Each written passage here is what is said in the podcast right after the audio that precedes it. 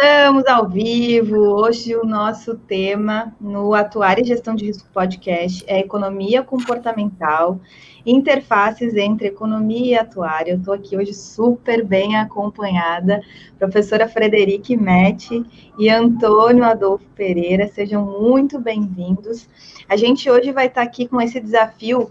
Eu gosto de contextualizar, né, no início, como é que essa ideia de live surgiu. Em julho, a gente fez lives no Instagram, junho e julho, maio, final de maio, última semana de maio, junho e julho, eu fiz diversas lives no Instagram, quatro lives por semana.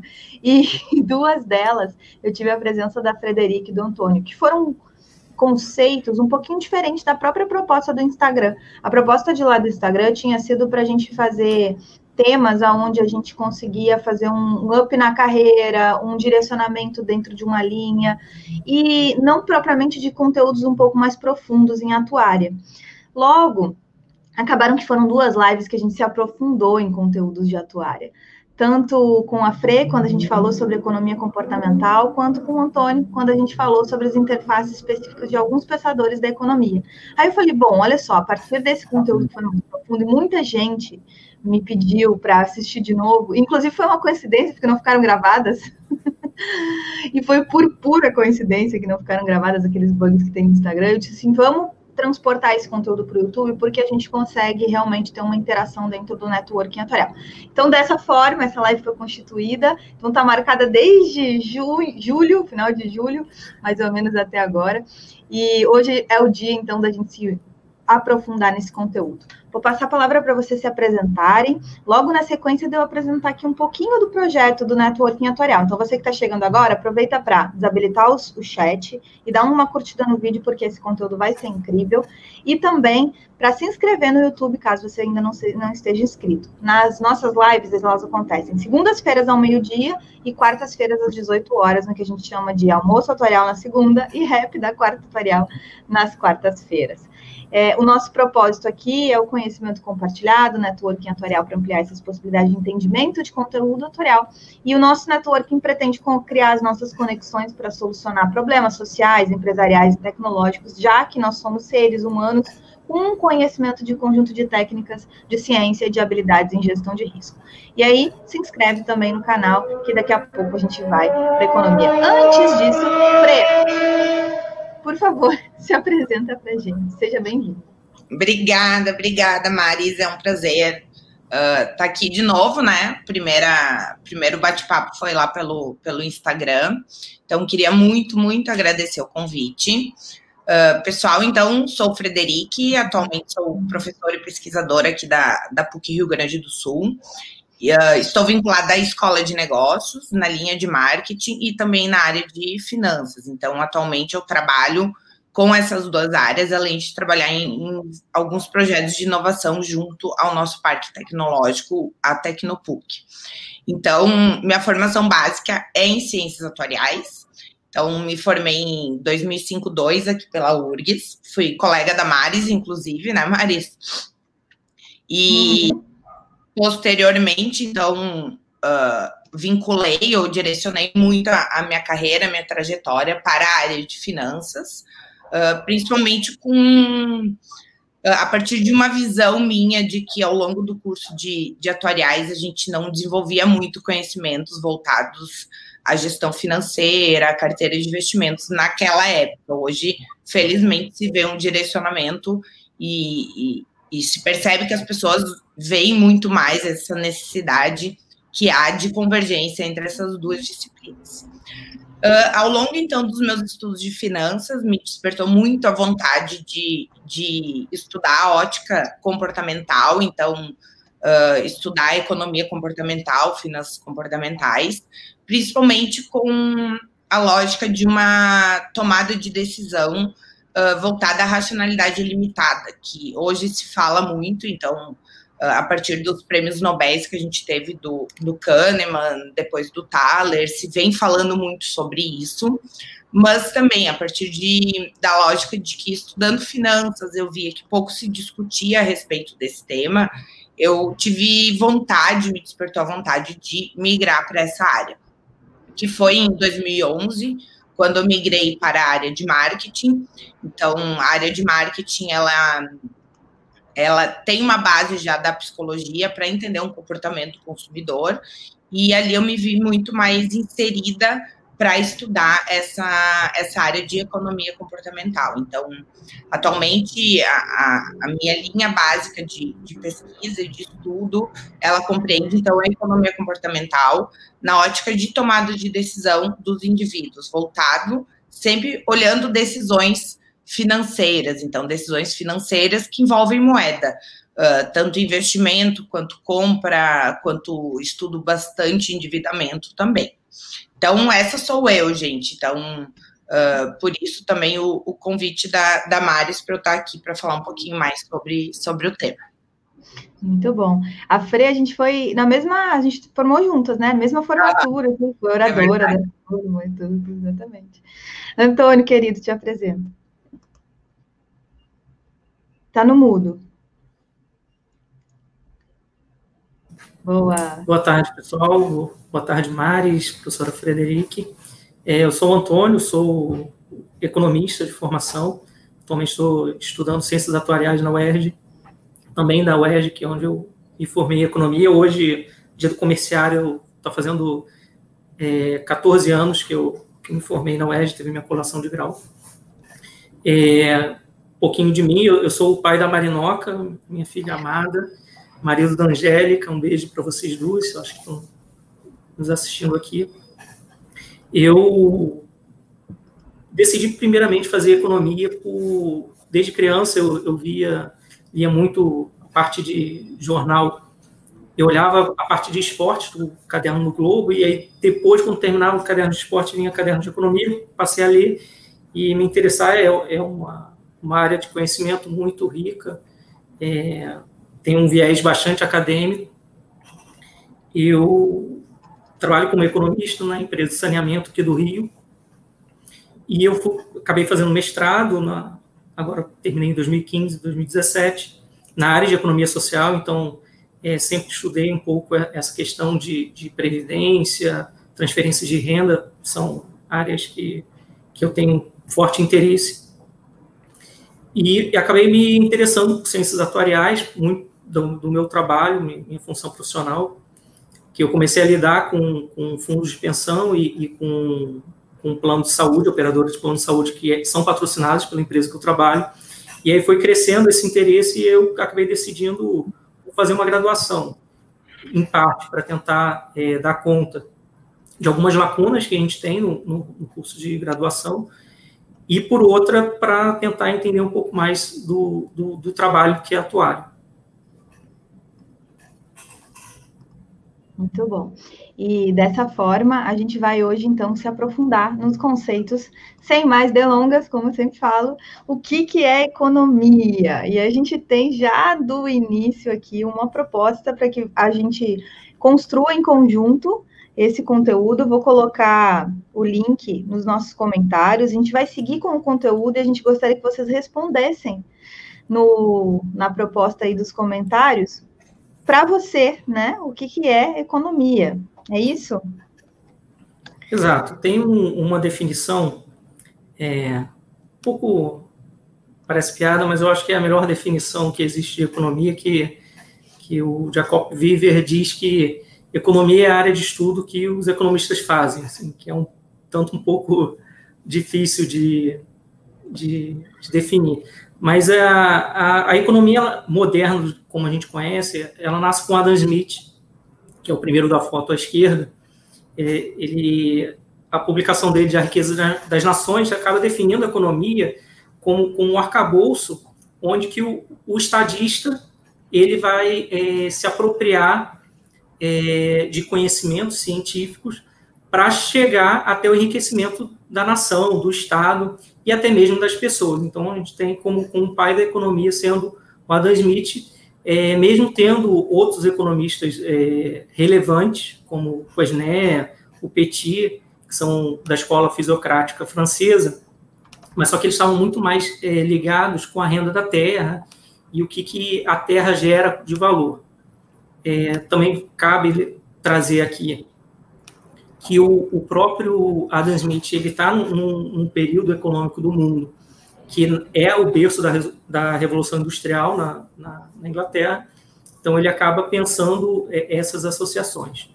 O segundo grande economista que, que, que, eu, que eu trago é, é o Jean-Baptiste Say, chamado de Sé, porque ele é, ele é francês.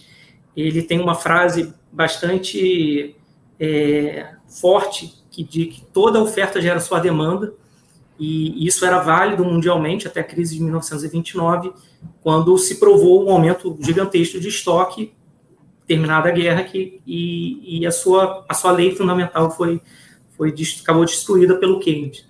É, o, o CL via a ciência econômica como uma ciência que trata de produção, distribuição e consumo da riqueza. É, se a gente for pegar a fala da professora Frederick, ainda está muito distante do que, que o, o, os prêmios nobres, os laureados de 2017 2001 que ganharam, que trata de economia. O terceiro economista clássico a, a, acima é o John Stuart Mill, que ele via que a economia era o resultado de motivações, é, essas motivações são riquezas, e associa isso a métodos apropriados de estudos de produção e de riqueza dos indivíduos. Então, novamente, é importante a acumulação da riqueza e o que ele inova é trazer que essa riqueza ela depende de certas leis que são conhecidas. É, abaixo é, começa uma transição é, que são chamadas que é chamada de escola neoclássica, que trazem outras definições, é, trazendo um pouco a questão do individualismo do, do, do indivíduo e é fortemente influenciado pela psicologia e as escolhas, esse processo de escolha. E ele começa a estudar o, fenômeno de trocas como algo fundamental na economia que, que perdura até hoje. O segundo abaixo é o John o Jevons. Ele é, via a economia como uma ciência que é matemática em, em matéria, então muito da economia, da, da macroeconomia, da microeconomia, é, traz essa, esse embasamento matemático de modelos matemáticos para a explicação do, do fenômeno econômico, e ele tinha uma, uma frase que a economia é, era fundamentalmente sentida pelo, pelos, pelos indivíduos como um cálculo de prazer e dor. E aí funda toda, toda a escola utilitarista do, do pensamento microeconômico de decisões do, dos, dos indivíduos.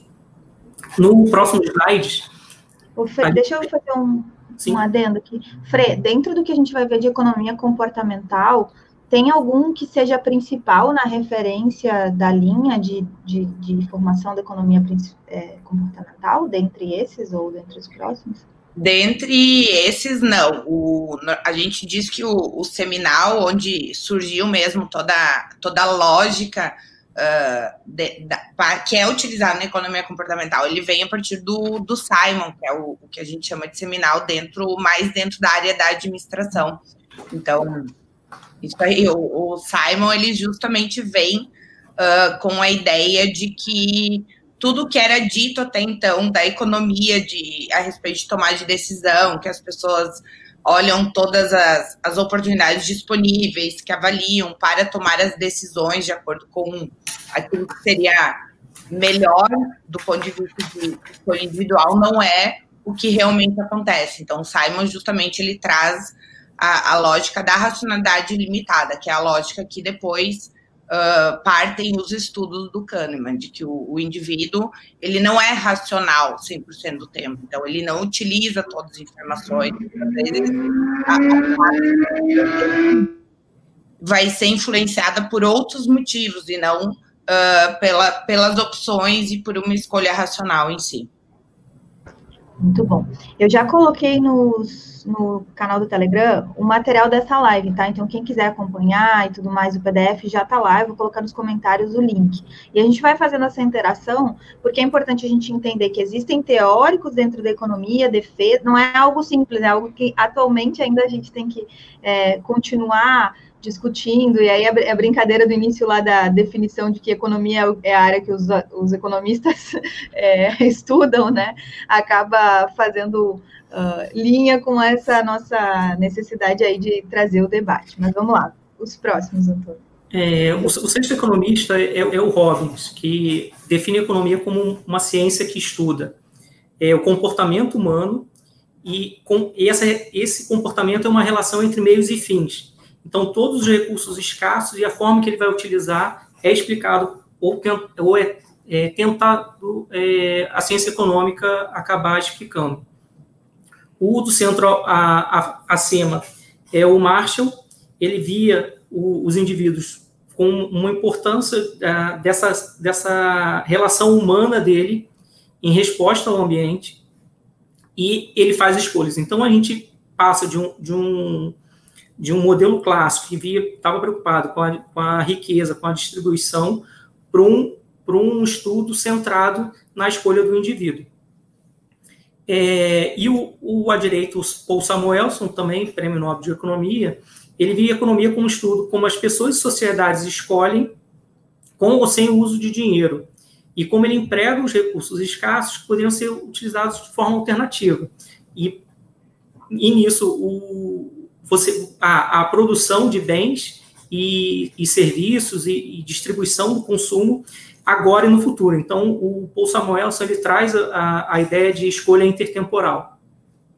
E, para finalizar, antes, é, entre Samuelson e, e o, o Kahneman, que é o primeiro abaixo, mais à esquerda, você teve vários outros é, economistas que, que venceram o prêmio, o prêmio Nobel e é, também é, expandiram demais a fronteira nessa, nessa ideia do, do, do indivíduo.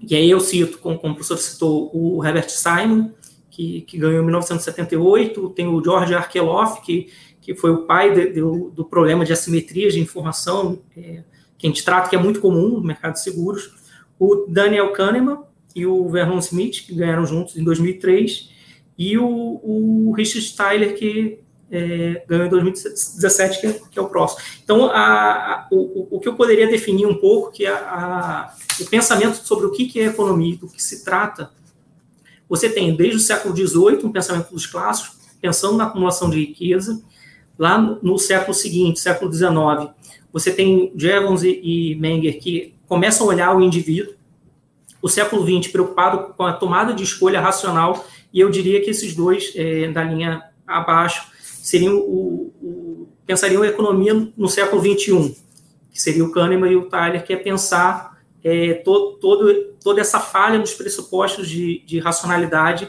que foi constru, constituído anteriormente pela escola neoclássica.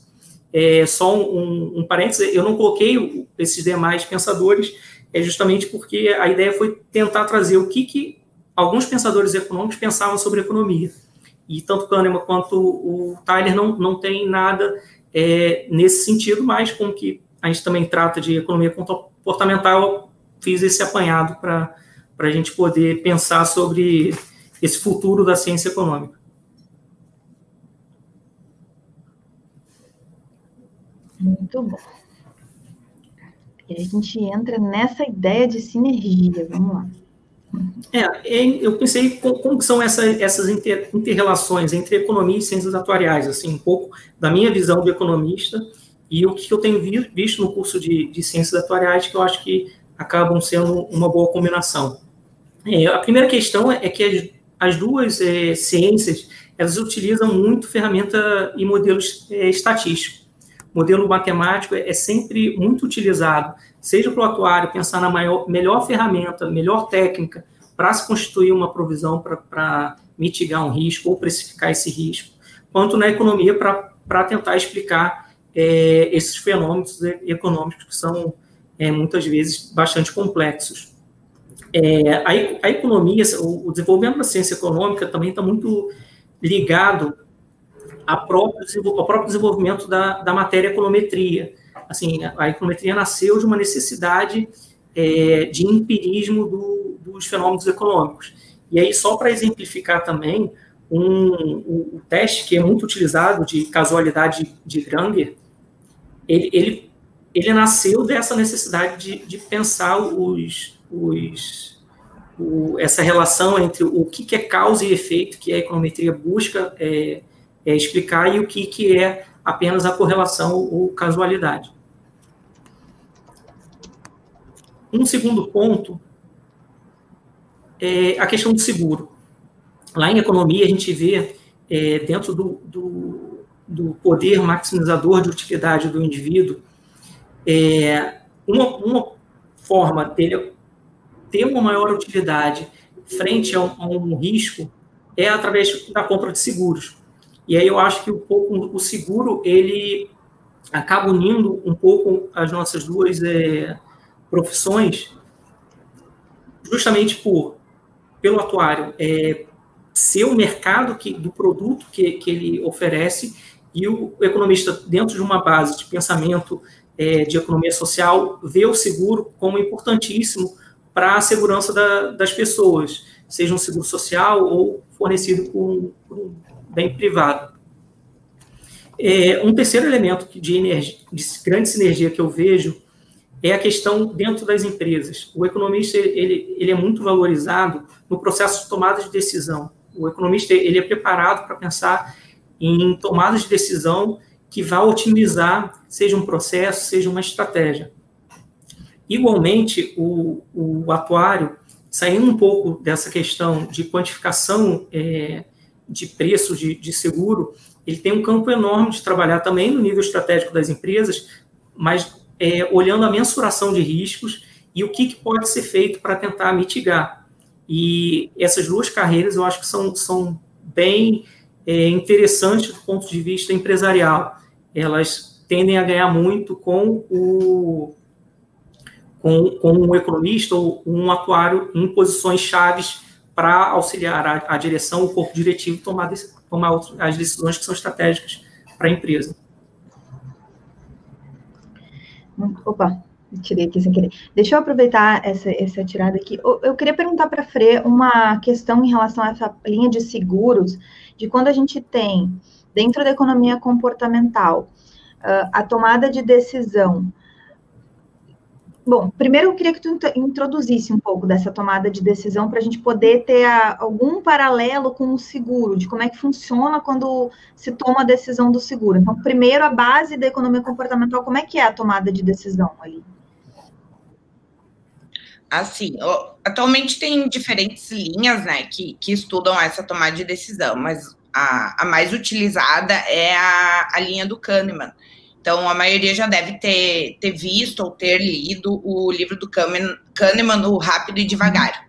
Então, o que, que o Rápido e Devagar ele fala? Então, ele traz justamente o conceito de que uma tomada de decisão, ela pode ser rápida ou devagar. Então, o rápido ou devagar, ele é traduzido em sistema 1 ou sistema 2.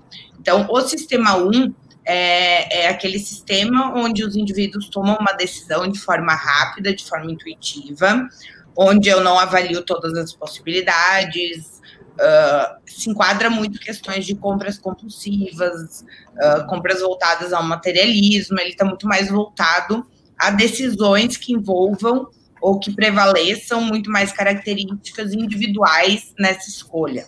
Já o sistema 2, ele é aquele sistema muito mais racional, muito mais lento, onde aí sim eu vou tomar as decisões de forma que eu vá decidir uh, pela alternativa que vai me gerar um maior uh, bem-estar de forma geral. Então, o que, que já se tem estudos, ou até mesmo Kahneman traz, que quando a gente toma uma decisão, não quer dizer que eu vou tomar uma decisão pelo sistema 1 ou pelo sistema 2. Então, eu posso ter decisões onde eu vou me basear em ambos os sistemas, mas que em 95% das vezes o indivíduo ele tende a utilizar o sistema 1, que é o sistema muito mais intuitivo de decisão. E, portanto, nas outras 5% da, das decisões, aí sim eu tendo a tomar decisões pelo sistema 2. O, o que, que isso tudo tem a ver com a área atuarial? Uh, grande parte dos produtos atuariais hoje, eles estão inseridos no mercado financeiro. Então, a gente tem uh, tanto seguros quanto planos de previdência, eles estão escolhas ou são produtos financeiros que estão comercializados no mercado e estão subordinados ao nosso Conselho Monetário Nacional, que está dentro do sistema financeiro. Então, a gente pressupõe também que todas essas escolhas ou decisões por adquirir um seguro ou aderir a um plano de previdência, eles acabam uh, sendo escolhas também que podem ser explicadas uh, por essa decisão financeira, por esse processo de decisão. Claro que quando o valor que a gente paga para adquirir um produto, uh, quanto maior ele for, quanto mais utilitário ele for, maior as minhas, mais as minhas decisões tendem a ir pelo sistema 2. Então, por exemplo, eu uh, adquirir um seguro de carro, ele dificilmente vai ser uma decisão muito mais impulsiva. Então, aí sim, a pessoa vai uhum. olhar diferentes orçamentos, vai olhar coberturas para tomar essa decisão.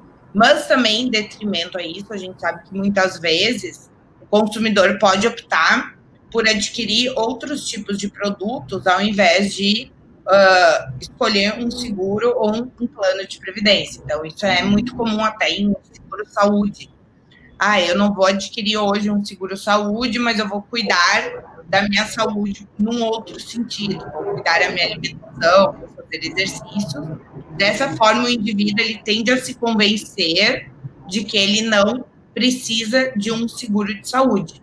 Claro que a gente sabe que é uma decisão muito mais que envolve valores monetários, mas a gente acaba também olhando isso como uma decisão do sistema 1 e, e envolve questões de heurísticas e vieses, até que o próprio indivíduo ele usa argumentos ou justificativas para conseguir uh, se convencer de que aquela decisão foi correta ou não.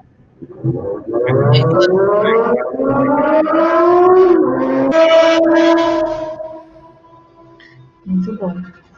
E aí, Antônio, dentro dessa linha da gente pensar sobre o processo de decisão no nível estratégico das empresas, em geral, como é que a gente trata isso dentro da economia, fazendo paralelo, então, com a atuária? Bom, a economia ela também trata muito a questão da inter-relação entre, entre os mercados, é, possibilidade de ganhos, arbitragens e tudo mais.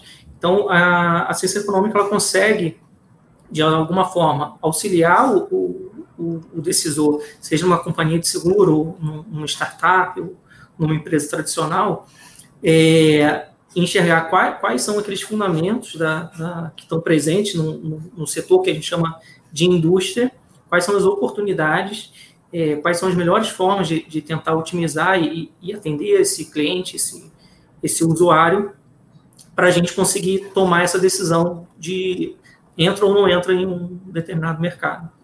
Uhum. Muito bom.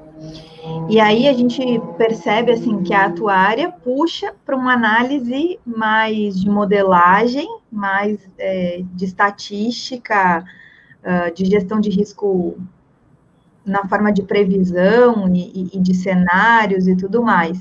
E a gente se depara com a realidade da economia comportamental, da tomada de decisão do indivíduo, muito mais ligado a essa diferença de sistemas e tudo mais, ou seja, cabe mais ainda o conhecimento de como é que é a tomada de decisão a nível individual para eu ter outras estratégias para tomada de decisão a nível da empresa, né? Ou seja, é, eu preciso conhecer um pouco de tudo aí. Muito bom. Vamos ver agora as questões das complementaridades, né? Bom, o primeiro ponto é, é a questão do papel do Estado é, na regulação. Existe uma, uma área específica dentro da, da economia que é a questão regulatória, que acaba é, che chegando a um trade-off entre é, a questão de, de, concentração de mercado ou risco sistêmico.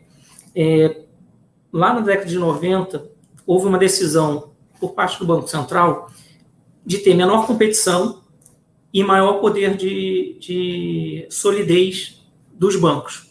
Isso, de certa forma, tem sido observado aqui na, no, na área de saúde suplementar. A gente tem visto nos últimos tempos uma grande concentração da, das, das operadoras, não tanto quanto a gente vê no setor bancário, mas ele acaba existindo conversando um pouco, com, seja com, com alguns professores ou, ou, atuários, e um pouquinho da, da diferença do pensamento do economista e para o é, pensamento de, de, quem faz a precificação do seguro, é, eu vejo que o, o, economista ele consegue enxergar uma necessidade de regulação, que ela é cabida, ela é necessária, é, mas, por outro lado, é, você não precisa ser tão regulador assim, é, quanto, na verdade, alguns setores acabam sendo.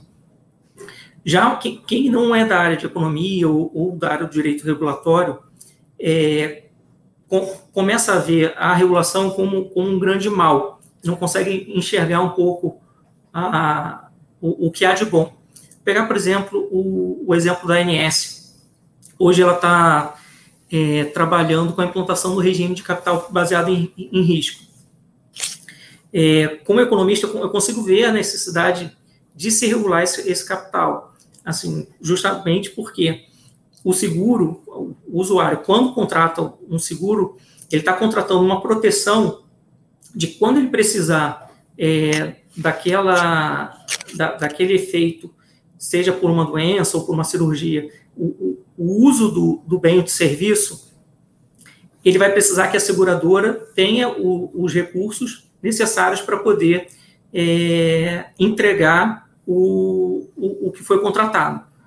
Então, por esse ponto de vista, faz todo sentido você ter uma regulação sobre capitais é, mínimos, capitais regulatórios. Por outro lado, é, a necessidade de capitais maiores, você dá maior segurança para uma companhia seguradora ou para a indústria de seguros, como foi feito pelo, pelo mercado bancário, é,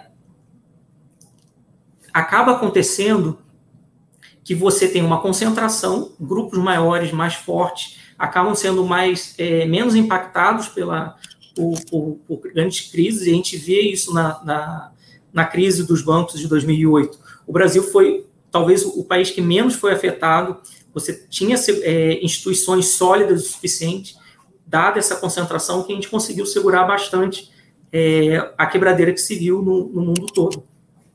E aí o desafio do regulador, né, assim, muito que eu, que eu enxergo, é você, dado que você precisa é, oferecer segurança, dado que você necessita de um certo grau de, de concentração, como eu consigo é, compatibilizar para que isso não seja afetado, com, seja no poder de mercado de uma operadora com seus é, parceiros, com seus é, clientes e prestadores de serviço, ou com o próprio usuário, que, que você não tem um, uma cartelização, um aumento de preço além do nível de, de é, bem-estar da população. Então, o economista ele, ele, consegue trabalhar esse um outro lado do porquê regular.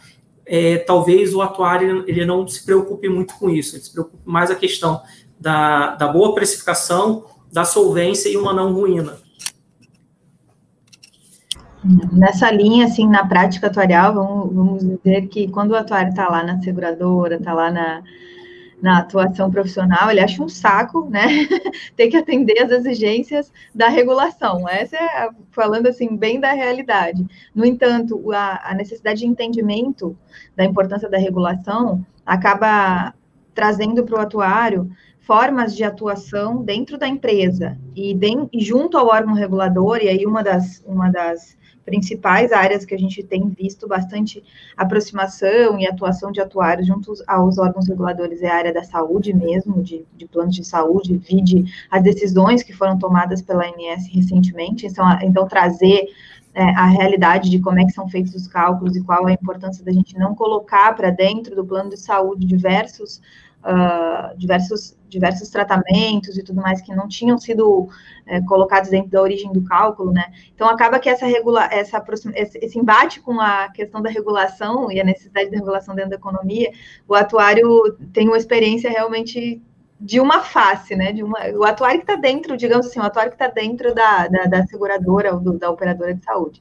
Diferente um pouco do, atuário que está lá trabalhando no órgão regulador, né? A gente teve aqui a presença do Tiago também, que está lá no órgão regulador, e, e, e, aí traz todo o arsenal do cálculo atuarial para dentro da atividade de regulação. Frei, quer complementar em relação a isso? Não, não, eu acho que Marista falou bem, eu acredito que o, hoje a Natália ainda comentou aqui no, no bate-papo quanto é importante compreender como o consumidor toma decisão e, e acredito que isso está totalmente voltado ao, ao, que o Adolfo trouxeram, uh, no sentido de que quando a gente fala em no consumidor toma decisão, uh, a gente tem que pensar num aspecto bem amplo mesmo, que hoje tudo que acontece no nosso dia no dia a dia são decisões. Então, uh, eu tomar banho, o horário que eu quero tomar banho é uma decisão, assim como a gente pensar em aquisição de seguro e plano de previdência. E acredito que cada vez mais para a área atuarial, uh, essa compreensão ela deve ser muito maior pelo fato de que uh, a área vai ter que aos poucos se voltar no sentido de convencer as pessoas uh, do quanto ter um seguro e ter um plano de previdência pode aumentar o bem-estar das pessoas. Então, ele reduz no conceito de que eu reduzo a minha insegurança em relação ao futuro, eu reduzo o meu estresse em relação ao presente. Então, tudo isso se, se torna cada vez mais emergente, porque se a gente pensar 20 anos atrás, a discussão era muito mais uh, no que o Antônio trouxe antes, em, em modelagem, como gerar melhor modelagem, uh, como calcular melhor as provisões, depois se avançou para como conseguir uh, fazer uma gestão ativo-passiva eficiente, e hoje se fala muito da, da lógica do comportamento, né? Então, além de tudo isso, cada vez mais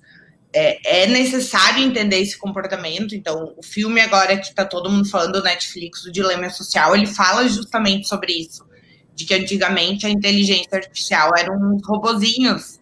Ah, hoje não, hoje a máquina conseguiu entender o comportamento das pessoas. Então, uh, isso vai ser cada vez mais necessário e, e para a área atuarial não deixa de ser diferente. Então, essa necessidade de, de compreender e trazer uh, para as pessoas, criar cartilhas, fazer ações justamente nesse sentido de aumentar o geral ao adquirir esses tipos de, de produtos. Muito bom. Então, esse trade-off aí, entre concentração e, e, e, a questão de solidez, a gente vai ter diversas nuances. E aí eu queria aproveitar para deixar uma sugestão para quem é estudante de ciências atuariais pensar, porque existem diversas possibilidades da gente fazer trabalhos, pesquisas e tudo mais nessa linha de entender os índices de concentração e os desenhos futuros e buscar explicações para essas concentrações. Então já fica a dica aí. Mas vamos para o próximo, então, ciclos. Só, só mais um detalhe em relação à concentração. A concentração em si, ela não, não é ruim por si só. É, você tem aspectos relevantes. A preocupação que gera no ente regulador de uma concentração é não utilização do poder de mercado que essa concentração te, te dá para você é, ganhar é, em, em, cima, seja do seu prestador de serviço, do seu, da cadeia upstream ou, ou downstream. Essa que é a preocupação, é você não utilizar é, do poder de mercado dessa concentração para o seu benefício. Aí é talvez o, o olhar mude. Um, um, segundo ponto que eu acho que é de complementariedade é a questão de, de enxergar o cenário, assim, o ambiente que, que, que a empresa está, que o produto é desenhado. Isso talvez seja a, a principal cereja, cereja do, do bolo do, dos economistas, que é a questão do entendimento de ciclos e flutuações macroeconômicas. Assim, qualquer estudante que inicia o curso de graduação em ciências econômicas, o cara fala assim, eu quero estudar macroeconomia, eu quero entender como funciona o, o sistema macroeconômico e muitas vezes querer dar, ter todas as soluções possíveis no mundo. Mas só que em economia a gente sempre, sempre tem que a gente sempre tem escassez, então é muito difícil você chegar a uma solução que seja perfeita e atenda todo mundo. Você sempre vai ter uma situação ótima que consiga melhorar o bem-estar ou no mínimo não piorar. E a questão da, da a importância que eu vejo desse entendimento de, de flutuação macroeconômica para o atuário é justamente auxiliar o pensamento, e um pensamento crítico do, do atuário, é, em relação às premissas que são levantadas, principalmente em questão de taxas de juros, inflação é, e tudo mais. Eu me lembro que, que uma vez eu estava numa reunião de um fundo de pensão, que é patrocinado aqui pela empresa, e aí tinha uma discussão, a carteira era composta basicamente por serviço público federal. E aí começou uma discussão sobre se poderia ser decretado é, default para esse tipo de título. E aí a, a, a discussão foi e caminhou a, até um pouco é, por esse caminho. E aí, na verdade, quando a gente pega a história econômica, você teve, eu acho que, um ou dois casos de, de, de default em moeda nacional. Isso é uma possibilidade que não existe. Justamente porque hoje, inclusive, na pandemia, tem alguns é, economistas brilhantes defendendo emissão monetária você, em princípio, não, não, não, não teria como você deixar de fazer a impressão monetária para pagar sua dívida e jogando mais liquidez na economia. O problema é que você tem um alto risco inflacionário. Então, se por um lado você não altera lá a sua taxa de juros nominal, você vai ter uma alteração significativa da taxa de juros real. E, e dada a inflação que você tem potencialmente de gerar. Isso aconteceu fortemente na década de 1980, a questão do, da, dessa emissão excessiva monetária. Muito bom. E a questão, o último ponto, que eu acho que é uma complementariedade também é, que existe, é, é, a questão da, da previdência. Sim, a previdência é, é até que, que ponto o problema previdenciário é um problema de sustentabilidade atuarial, de déficit atuarial, ou é um problema de disciplina fiscal, um, um efeito fiscalista. É, olhando um pouco como economista, o que eu estudei, a gente sempre coloca a culpa no, no atuarial. Não, o atuarial ele é insustentável. Inclusive, eu, antes da, da, de começar a estudar matemática atuarial, é, eu tinha na cabeça que plano de benefício definido é um terror, ele nunca vai dar certo. Mas, na verdade, não. Na verdade, o, o tudo depende do seu desenho. Um, um plano de, de, renda vitalícia, ele, ele é altamente sustentável no tempo. Se fizer a, a, a gestão atuarial, algo que, que eu pretendo é, estudar um pouco mais a, mais a fundo à frente essa questão. Mas a, a essa questão do, do, da necessidade de uma reforma da Previdência, se pegar desde a reforma da década de 90, o, o plano de fundo é sempre um problema fiscal brasileiro.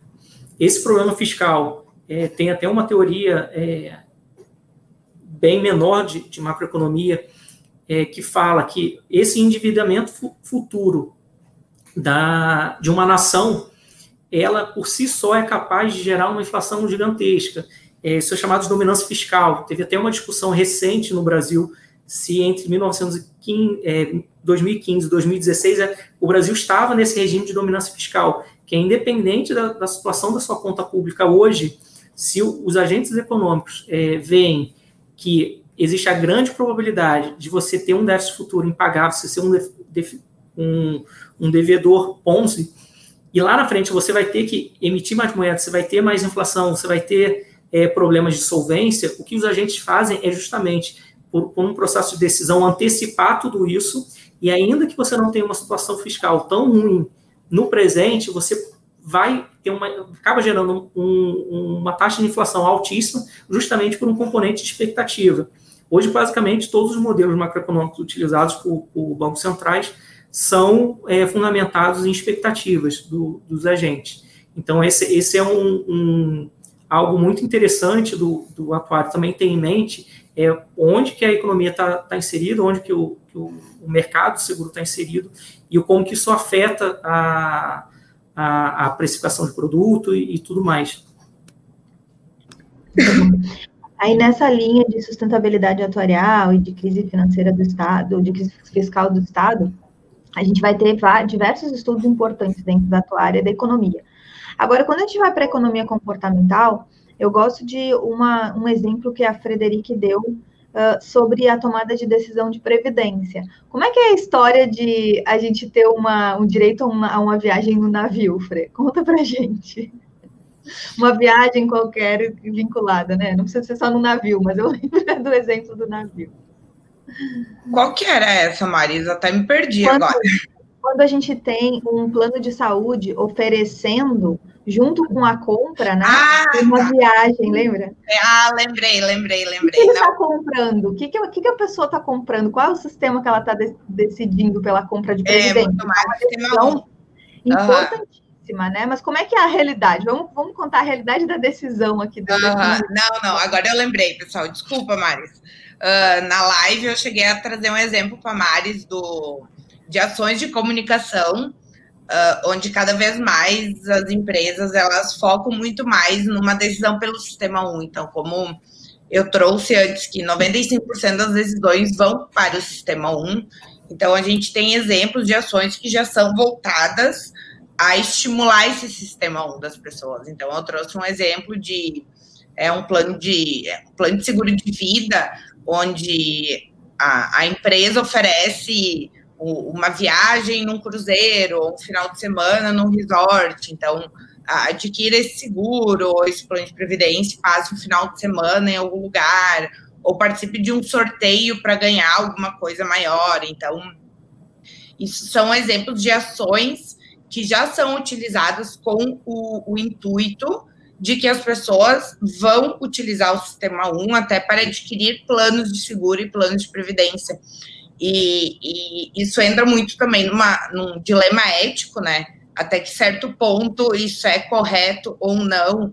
Então, uh, esse tipo de decisão é muito claro o exemplo de que o indivíduo está tomando uma decisão não pensando no, no, benefício daquele seguro ou do plano de previdência. Então, ele está muito mais pensando numa recompensa de curto prazo, que é o que o indivíduo valoriza mais, do que numa segurança de longo prazo que esses tipos de, de produtos eles vão passar para o indivíduo. E, e, isso entra dentro de um dilema que, que a gente pode pegar diferentes exemplos e diferentes temas de, de conceitos e estratégias que foram criados uh, buscando um aumento do bem-estar das pessoas ou do indivíduo, mas que com o passar do tempo, empresas e pessoas acabam utilizando isso uh, também no mau sentido. Então, uh, um exemplo recente que a gente tem isso são os nudges. Então, os nudges justamente vêm com a lógica de fazer com que as pessoas mudem o seu processo de tomar de decisão com pequenos empurrõezinhos que a gente chama. Então, uh, placas, mensagens. Então, em Brasília, eu acho que saiu essa semana a reportagem da faixa de segurança em 3D, que ela aumenta a propensão do, do motorista ele frear, porque ele tem a sensação de que aquela, uh, aquela faixa de segurança ela está né, no, no relevo. E, e o nudge ele acaba também sendo utilizado no mau sentido. Então, uh, se eu olho, por exemplo, shopping centers, uh, direção de escada rolante, prateleiras em supermercados. Então, muitas vezes hoje, uh, exposição em lojas, muitas vezes hoje essas estratégias de nudges acabam voltando para que o indivíduo mude a sua tomada de decisão, mas nem sempre num bom sentido, nem sempre no sentido de aumentar o, o bem-estar desse indivíduo. Então, esse foi um exemplo que eu trouxe para Maris, na, que a gente falou na, na live no, no Instagram, que é justamente isso: empresas que já estão uh, trazendo, compreendendo esse sistema 1, essa decisão do consumidor, só que acabam estimulando a aquisição por outros benefícios e não focando naquele benefício, naquela agregação de bem-estar que o, o, seguro ou o plano de previdência venham a, a fornecer para o indivíduo. E o trade-off, ou quer dizer, o, a, o conflito ético que está por trás é a gente sabe uhum. que funciona, vai usar para é. quê? Né? Então, por exemplo, pelo o caso ali da, da, das placas em 3D uhum. e tudo mais, é ok. Aí agora, na hora que é, na, na hora que é para vender mais, se o produto for bom, ainda ok. Mas a partir do momento que eu tenho por trás algo que poderia ser nocivo, por exemplo, utilizar o Nudge para fazer uh, uh, propaganda, né, vincular uh, tabaco. Uhum. Vincular, aí a gente já, te, já, já teria o clá, caso clássico de um conflito ético. Né? É. Então é muito interessante. E dentro dessa, dessa ideia de estudo de nudges, eu escrevi certo ali? Nudge? Sim, tá certinho. É, tá certo. É, lá no teu Instagram tu tem vários vídeos, né? Falando ah, sobre e tem. tal. E eu vou botar aqui nos comentários depois para vocês buscarem lá no Instagram da, da Fre. Ele é um Instagram cheio de conteúdo nessa linha. E, e, aí vocês podem tirar mais dúvidas sobre isso, que é um dos conceitos muito, muito importantes que a gente vê aí sendo é, divulgado, estudado, também tem várias partes. e sabe, Maris, o que, que, é super interessante até trazer aqui, que o, o NUD o conceito dele ou a, a, criação do NUD foi feito pelo Thaler, né? Então, uhum. o Antônio ainda trouxe o Thaler lá no início da apresentação. Sim. E ele surgiu num plano de previdência. Então, o NUD surgiu nos Estados Unidos como estratégia de que, no momento em que uma empresa contrata um funcionário, a adesão ao plano de previdência corporativo, ela acaba sendo automática. E caso o indivíduo não queira participar do plano de previdência, ele precisa preencher uma carta dizendo que ele não quer participar do plano de previdência. Então, esse foi assim que surgiu o NUD, justamente com o objetivo de melhorar o bem-estar do funcionário. Então, ele entrava na empresa e já tinha essa adesão automática, e eu precisava ter um esforço caso eu não quisesse. Então, foi assim que surgiu o NUD. E a gente vê isso muito clássico também em uh, campanhas de doação de órgãos. Então, dependendo do país, as regras são diferentes. Então, esses dias ainda eu vi em algum lugar um documentário falando sobre isso. Países do norte da Europa têm esses recordes de doadores de órgãos, justamente porque eles usam esse NUD. Se tu não quer ser doador de órgão, tu tem que, uh, tu tem que trazer a, a, tua opinião ou a tua vontade de não ser doador. Caso contrário, tu automaticamente acaba entrando como doador de órgãos. Então, o, só para trazer o exemplo de que o NUD surgiu dentro uh, da comercialização de planos de previdência e que ele realmente é utilizado para o bem. Então, uh, nem sempre ou o objetivo, o propósito do NUD não foi para o bem-estar das pessoas, e sim pelo contrário. Uhum, muito bom. Vamos lá. E o que, que a economia, então, auxilia? tá, no mudo.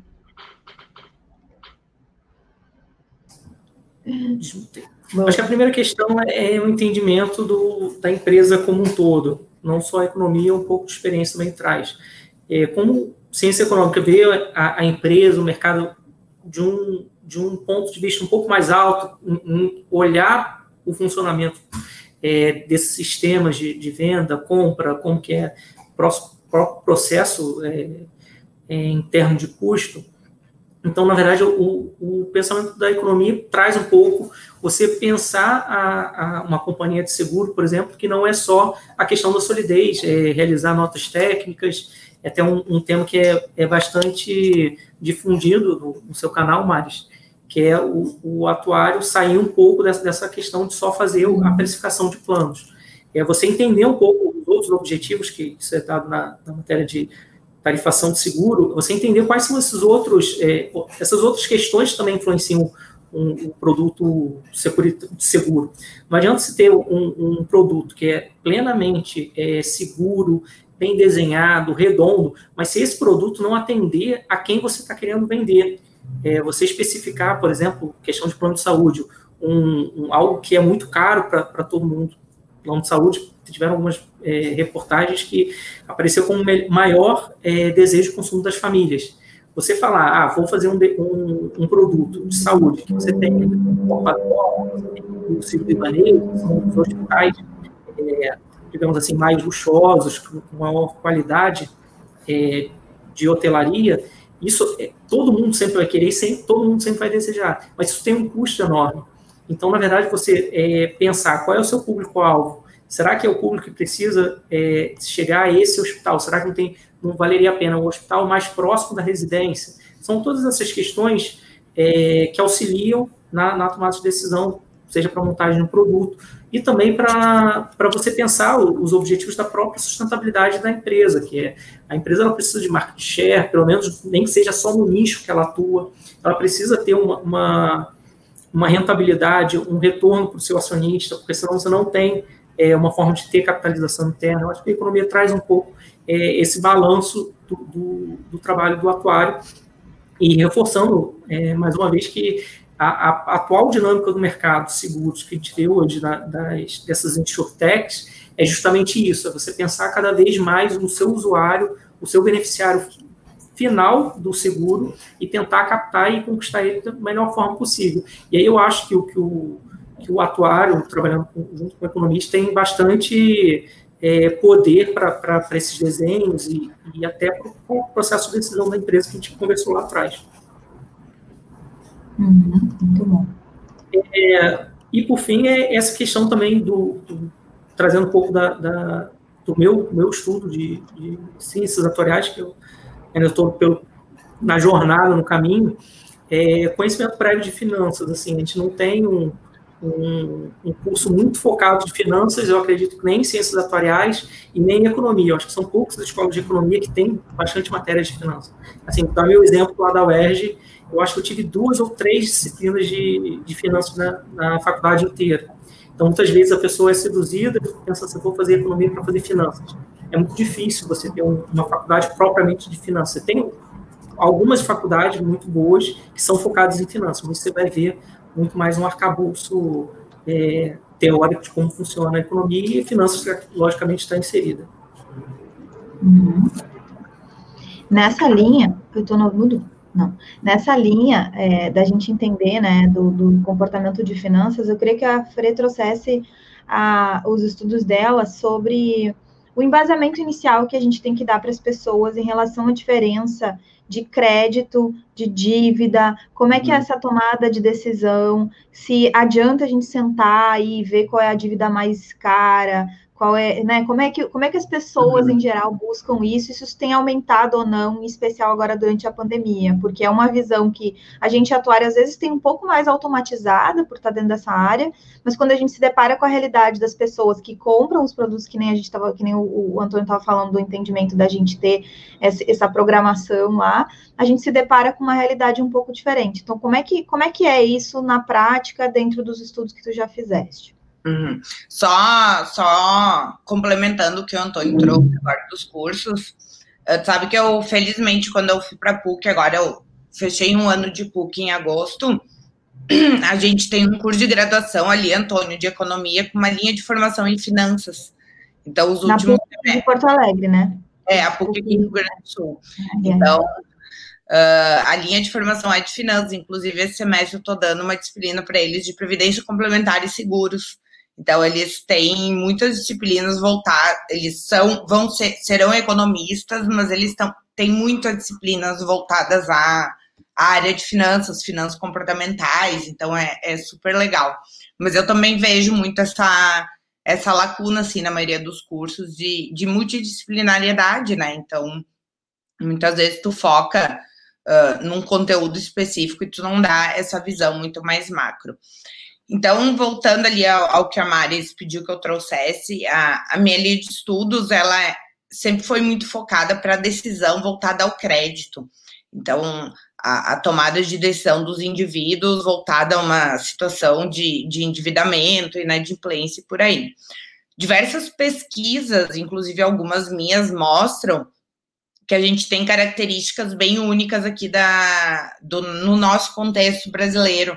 Então, Uh, tem diversas pesquisas internacionais que abordam essas decisões de crédito, mas a gente tem muitas peculiaridades aqui no Brasil, que eu tenho uma amiga minha, a Rafaela, que é pesquisadora da SPM São Paulo, que ela chama isso até de jeitinho brasileiro de dentro da, da dos estudos de endividamento. Então, o que, que a gente tem, por exemplo, como características no, no Brasil em relação a isso? A maioria das dívidas, ou o maior motivo do, do endividamento no, no, brasileiro, ele é justamente uh, na questão de eu vou emprestar o meu nome para algum familiar, vou emprestar o meu nome para algum amigo, vou fazer qualquer tipo de dívida para alguém dentro da minha rede de contatos. Por que, que isso acontece? Porque que é uma questão do, do brasileiro isso. Culturalmente, aqui no Brasil, Uh, o nosso o, o, contexto do dinheiro ele remete muito mais a relações afetivas. Então, uh, eu ir na num chá de bebê e levar um presentinho. Então, isso é, é uma cultura muito que a gente tem aqui no Brasil. Uh, é chá de panelas, eu vou levar um presente. Então, a questão de dar presentes é uma questão uh, que faz o, o, indivíduo achar que ele se insere mais facilmente na sociedade, que as pessoas vão gostar mais dele. E dentro dessa lógica, to, tudo que envolve dinheiro uh, também nos remete à ideia de que a gente vai ser mais aceito socialmente, que as pessoas vão gostar mais da gente. E, e esse tipo de operação de uh, emprestar o nome para alguém no Brasil se, se vê muito o crescimento do crédito consignado, principalmente para aposentados, e na maioria das vezes esse crédito não é para eles, eles acabam pegando crédito para filho, familiar ou amigo. Então, essa, esse é o principal motivo uh, de grande parte das dívidas que a gente vê no Brasil. E é isso que a, a Rafaela chama de jeitinho brasileiro. Então, uh, o quanto esse jeitinho brasileiro ele influencia na, nessas decisões de crédito. Tem outra, outro ponto que daí sim, mundialmente, uh, já foi provado, é que quando uma pessoa ela se endivida ou quando ela toma uma decisão uh, voltada a um crédito, o que pesa são muito mais uh, características pessoais do que um, questões como educação financeira. Então, antigamente se falava muito em ajudar uh, as pessoas. Uh, hoje já é obrigatório no ensino fundamental ter uma disciplina de educação financeira. Então, muito se fala sobre a importância de, de transmitir esse conhecimento, esse conteúdo para as pessoas uh, desde a idade e das idades iniciais.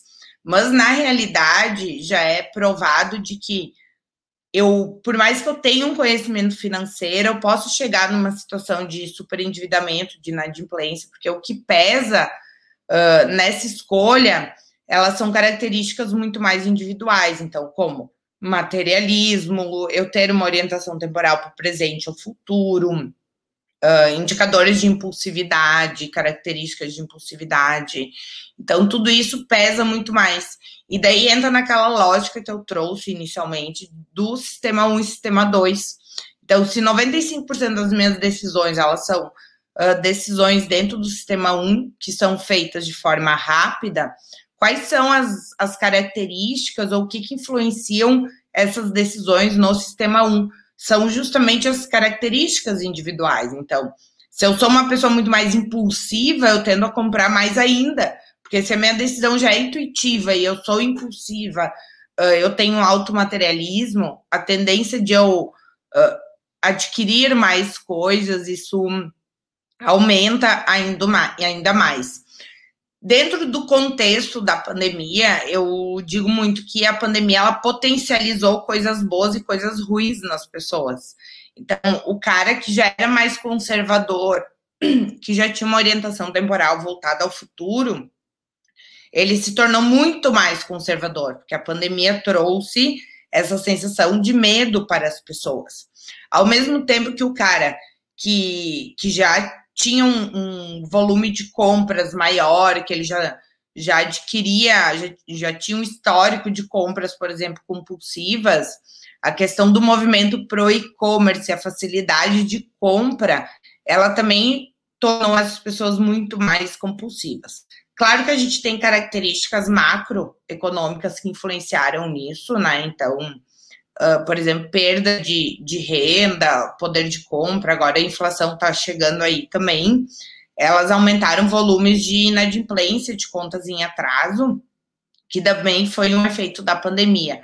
Então, a gente vê uh, tanto variáveis do macroambiente influenciando hoje os atuais patamares que a gente tem nesse sentido, quanto também essa potencialização daqui a pouco de aspectos uh, positivos e, e, negativos nessa decisão. E o, o, conceito de endividamento, ele, ele é muito confuso, porque a maioria das pessoas acham que estar endividada, na verdade, é ter contas em atraso ou estar inadimplente. Mas o estar endividado é eu ter qualquer obrigação no futuro. Então, no momento em que eu utilizo o meu cartão de crédito, eu já estou endividado.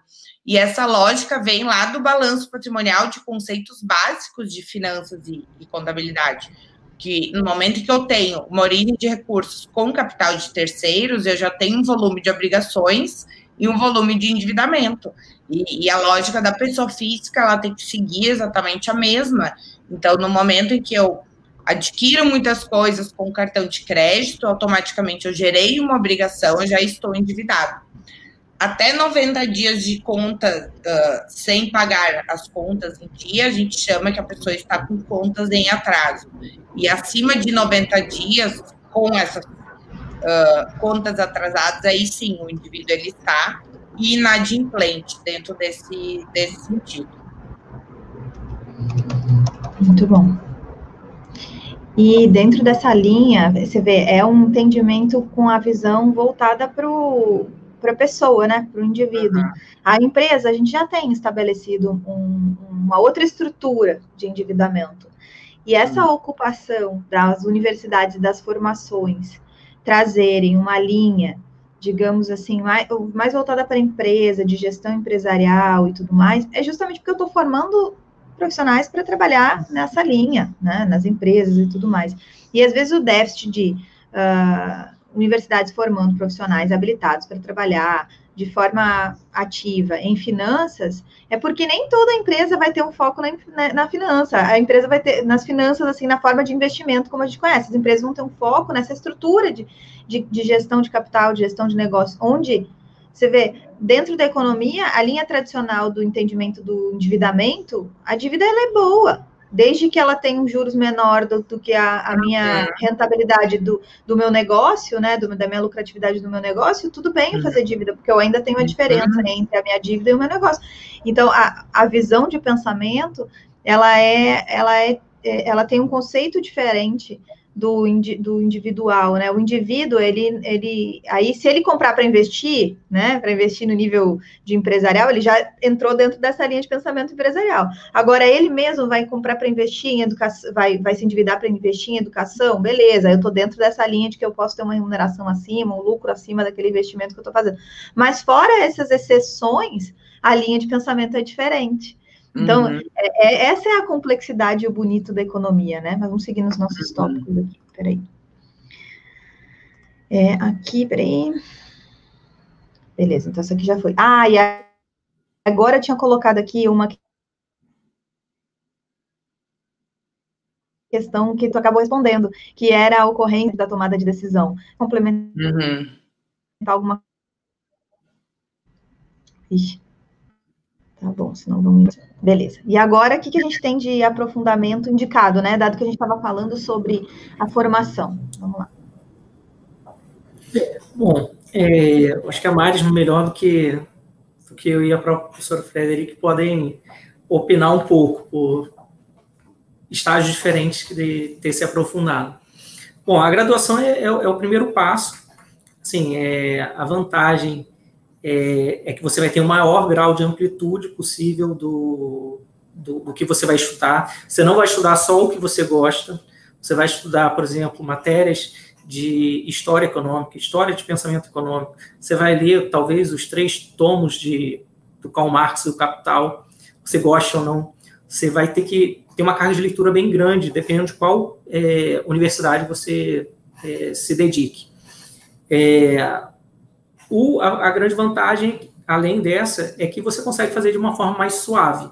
Assim, a graduação ela se dá em quatro anos, então você consegue ter um, uma menor exigência diária do seu tempo para se dedicar aos estudos, jornada de trabalho e tudo mais. Então, você consegue fazer um curso noturno de economia, é, até porque as matérias acabam sendo mais difíceis, são as matérias que você já cursou em ciências atuariais, que são aquelas mais quantitativas, pelo menos que eu tive maior dificuldade que é cálculo, questão de, de econometria, é, estatística, acaba reprovando bastante. Então, se você quer é, ver tudo um pouco, a, a graduação é, é, um bom caminho. Eu não sei como está hoje, o, eu cursei a graduação de 2001 a 2006. É, eu me lembro que meu, meu livro de, de microeconomia, o, o Varen, que é, que é bastante famoso, é, a versão dele é de 2003. E ele não tem essa questão de economia comportamental como um capítulo próprio assim, apesar de, de hoje as versões mais modernas terem esse aprofundamento do, do, do que é a economia comportamental, que tem rompido para, paradigmas do pensamento de escolha do, do indivíduo. Então, eu não sei como está isso hoje embutido dentro da graduação, mas eu acredito que, que tenha sido inserido por questão de livro didático. É, a, a, desvantagem da graduação, eu acho que, que é você se comprometer durante um longo período da sua vida, quatro anos de graduação, três, e aí isso tem questões relacionadas a, a tra trabalho, é, família, isso pode ser um, um, ponto contra. Às vezes você perdeu uma oportunidade profissional de mudança de cidade por questão de graduação, é, tem, tem essas questões. É, a Maris, ela, ela é economista como eu, fez graduação também, ela pode ajudar. Em termos de pós-graduação, o que eu vejo é, mais interessante é existir para aprender é, economia, você vai ter uma, uma visão da graduação de temas específicos, micro, macro, é, questões quantitativas, E aí as duas áreas que mais têm familiaridade com educação são pós-graduações em finanças e gestão empresarial. Acaba que muitos é, dessas pós-graduações são realmente multidisciplinares, assim, não, tem, não conheço aqui no Rio uma pós-graduação específica em, em economia. É, um pouco do, do, meu conhecimento. E por fim, você tem um, um, um desafio maior, que é através do, do, fazer um mestrado ou doutorado. O curso de ingresso no mestrado é dado pelo, pelo, por uma prova. Você tem é, microeconomia, você faz uma prova de macroeconomia, estatística e matemática, e uma quinta de, eu acho que história econômica. É assim, é uma prova bem pesada, bem difícil, é, mas na, no mestrado tive colegas da área de matemática, de engenharia, que acabam conseguindo passar muito em função é, das notas em matemática e estatística, que são, são notas geralmente notas mais baixas, são mais desafiadoras. E aí, na, na, na pós-graduação, no mestrado, você vai estudar algum tema específico é, e vai estudar o que está na fronteira do, do, conhecimento. Por exemplo, essa questão de economia comportamental eu vi só na, na, na pós-graduação, no, no, mestrado. No mestrado você vai ver não só os modelos, como que eles existem, mas toda a formalização, por que eles, eles existem, não deixam de existir. Enquanto, por exemplo, na graduação, isso também eu acho que ocorre com, com ciências atuariais, o curso de, micro, de econometria ele é dado modelo simples ou com duas, três variáveis. É, no mestrado, você acaba se aprofundando muito mais, você vê toda, toda a parte de, de fundamentação, teoremas, é, usando pesadamente a, a álgebra matricial, então você vai é, ter um esforço maior. É, a vantagem é justamente esse conteúdo mais denso e a liberdade que você vai ter de seguir uma, uma, sua, uma linha de pesquisa sua e do, do seu orientador, e aprender bastante sobre aquele determinado assunto.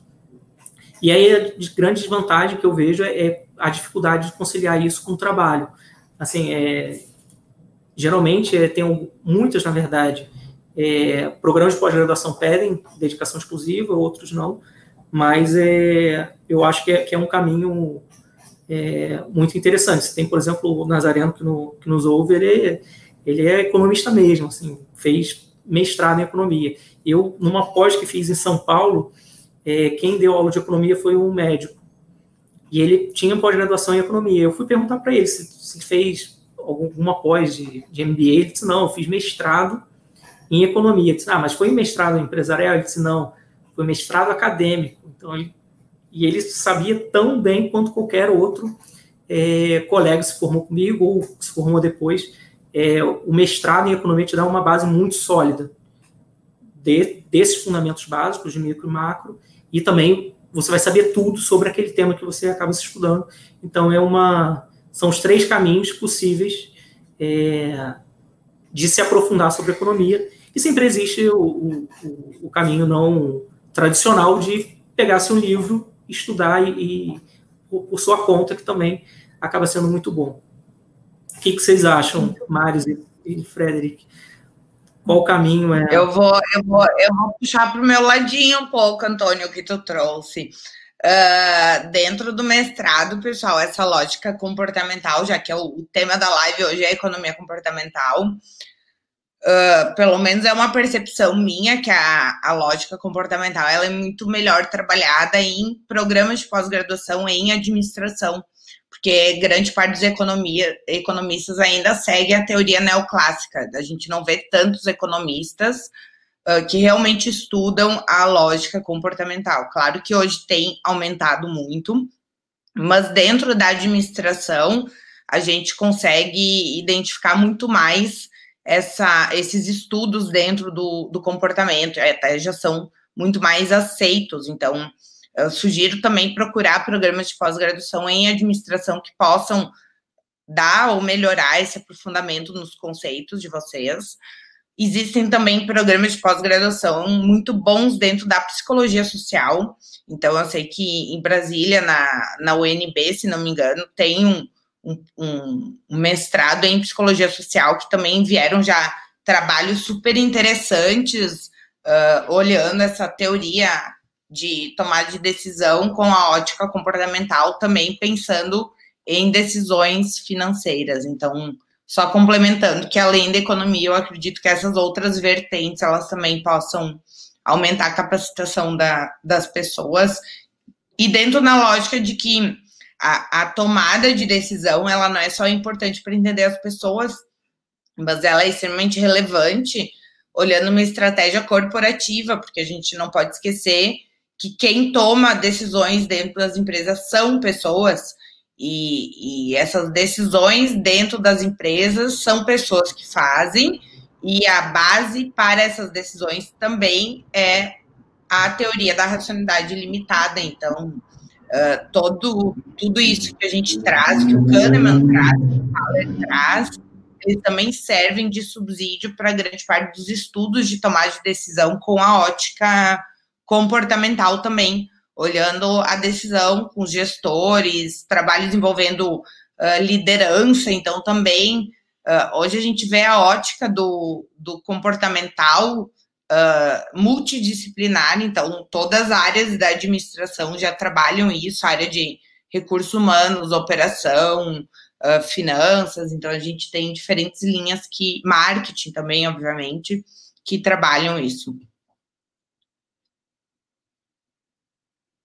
Muito bom. Essa ideia da gente se aproximar, quando eu tenho uma linha de estudo que eu quero me aprofundar e se aproximar com uma área de ciências, né, ciências administrativas aqui nesse caso, que embora a gente chame de economia comportamental, a gente vai ter um aprofundamento já mais dentro dos, da, da, dos, dos pós das pós-graduações no Brasil, né, a gente está falando de, a nível Brasil, é, dentro da linha da administração, é, é, é, é, o entendimento na tomada de decisão um pouco mais racional de quando eu quero seguir nesses estudos. Então, não tinha como a gente falar sobre esse assunto sem dar a dica, sem dar o caminho da, dos atuários se, se aprofundarem em economia e especificamente quem quer se aprofundar em economia comportamental, então buscar essa linha realmente mais ligada à parte de administração, de marketing e tudo mais. Dentro dessa linha de marketing tem o tradicional, né? É, human to human, né? Porque a gente está, a tomada de decisão, embora a gente fale em B2B, né? Empresa entre empresa e outra empresa, quando a gente tem produtos e tudo mais, a decisão ela é tomada por um outro humano que está dentro da empresa. Então, é essa linha que a gente consegue fazer o link direto com a economia comportamental, e é muito interessante. Eu coloquei aqui no final, a gente, essa, essa, essa duas é, dúvidas, duas, duas perguntas adicionais para a gente trazer, antes da gente entrar no caso, que a gente vai dar uma olhada com o aprofundamento que o Antônio separou, para eu fazer para a Fre, porque a gente, é, é, dentro dessa linha assim, de entendimento, que é uma coisa que eu acredito que perguntem bastante para você. Ah, já que você trabalha com a parte de finanças, então como é que eu faço as minhas decisões financeiras sobre investimento?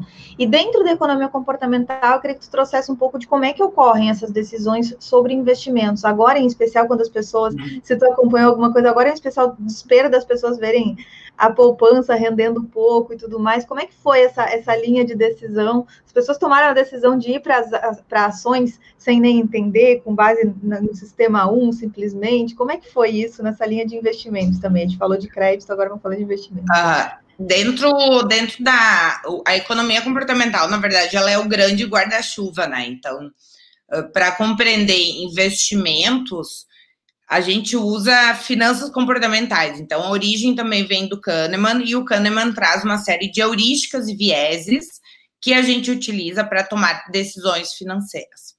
Eu, eu gosto de trazer, eu gosto muito de pensar na, na prática. Uh, o, veio um comentário aqui que realmente conceitos, uh, com, aplicar conceitos na prática é bem complicado. Sim, concordo contigo. Tanto é que quando eu vou, eu adoro, eu digo para os meus alunos, quando vocês introduzirem qualquer trabalho, sempre tragam um case real para mostrar a relevância uh, daquele trabalho com ponto de vista gerencial. Então, decisões financeiras de investimento, elas são baseadas em heurísticas e viés. Heurísticas e viés são atalhos que os, os indivíduos uh, utilizam para tomar uma decisão. Então, que tipo de atalhos? Por exemplo, uma, um fato recente, ele acaba tendo muito maior peso do que fatos antigos. Esse é um tipo de heurísticas que a gente utiliza. Então, uh, tem estudos que mostram que, ou estudos não, mas o, o próprio o Ariely, se eu não me engano, ele traz esse conceito de que se hoje cair um avião, amanhã as pessoas vão ter muito medo de andar de avião, porque foi um fato recente, é uma, uma catástrofe que aconteceu, por mais que a gente saiba que a probabilidade uh, de cair um avião é muito baixa e que por mais que tenha caído hoje um avião, amanhã a probabilidade de cair o avião segue sendo muito baixa, as pessoas acham que pelo, pelo fato de aquilo ter ocorrido recentemente, que vai acabar tendo uma replicação ou um medo de que aquilo ocorra de novo é muito alto. Então, isso é um tipo de heurística, é quando eu me apego a fatos recentes e eu acabo tomando uma decisão em função aquele fato recente. Outro tipo de heurística é o, o, viés que é muito comum em decisões financeiras de investimento, é o viés social que a gente chama, que é a questão que explica o efeito manada. O que, que é o efeito manada? É quando eu vejo muitas pessoas, por exemplo, comprando ações e eu vejo que aquelas pessoas estão ganhando muito dinheiro, eu acabo uh, tendo um efeito manada, que é replicar um comportamento que eu vejo, ah, pensando que aquele ganho vai acabar se repetindo para mim também.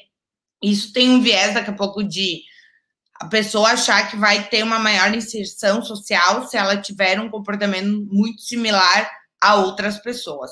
Agora, durante a pandemia, ah, eu percebo muito uma onda de, de pessoas investindo em bolsa. Então, esse ano todo mundo virou especialista em bolsa de valores de novo.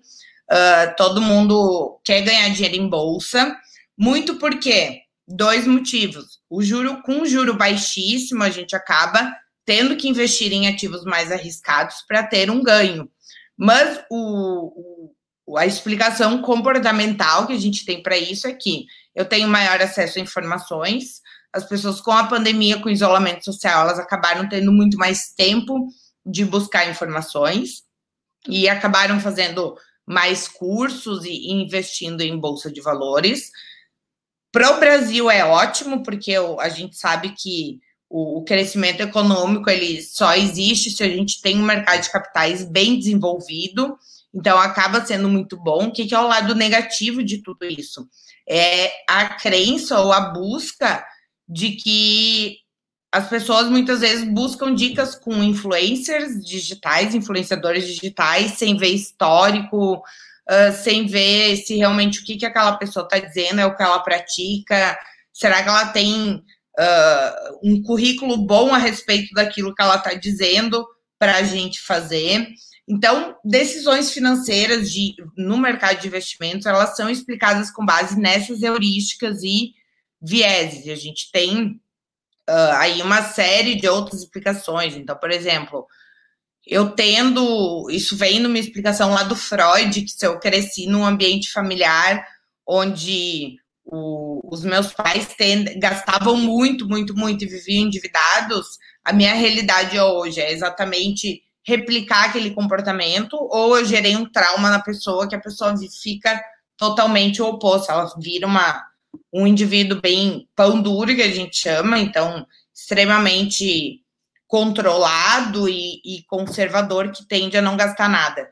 Então, normalmente, quando a gente tem episódios uh, que, que geram alguma lembrança para as pessoas, o, o, comportamento delas de hoje, ela tende sempre a seguir dentro dessa polarização, assim, é ou não é. Então, o equilíbrio, que é o ideal, uh, acaba gerando, acaba não, a gente não tendo. O uh, que, que ele perguntou aqui? Uma ah, coisa. tem uma série, né, de, do Dalvin. O Dalvin está fazendo uma contribuição de que quando ele, ele é chefe né, do Previmpa, e, e aí essa questão de economia comportamental é relevante. Aplicar os conceitos teóricos é a maior barreira na tomada de decisões de investimentos, verdade. Mas uma coisa é saber a teoria, outra é aplicá-la no dia a dia quando você tem que comandar uma operação de 500 milhões no mercado financeiro. Aí a gente está dentro da linha da, de, de, quem trabalha lá dentro da empresa, né? Uhum. E a outra linha, ou uma linha similar, que não pode ter os mesmos pressupostos, as mesmas concepções, é quando eu tenho na base do indivíduo, que é justamente o que a Fred uhum. traz aqui. Então, é a, a realidade que o Dalvin traz é uma realidade da prática profissional, né? E a realidade que a Fre traz é uma realidade da tomada de decisão das pessoas do fora do ambiente profissional, né? uhum. né? individual. É. E, e por isso mesmo.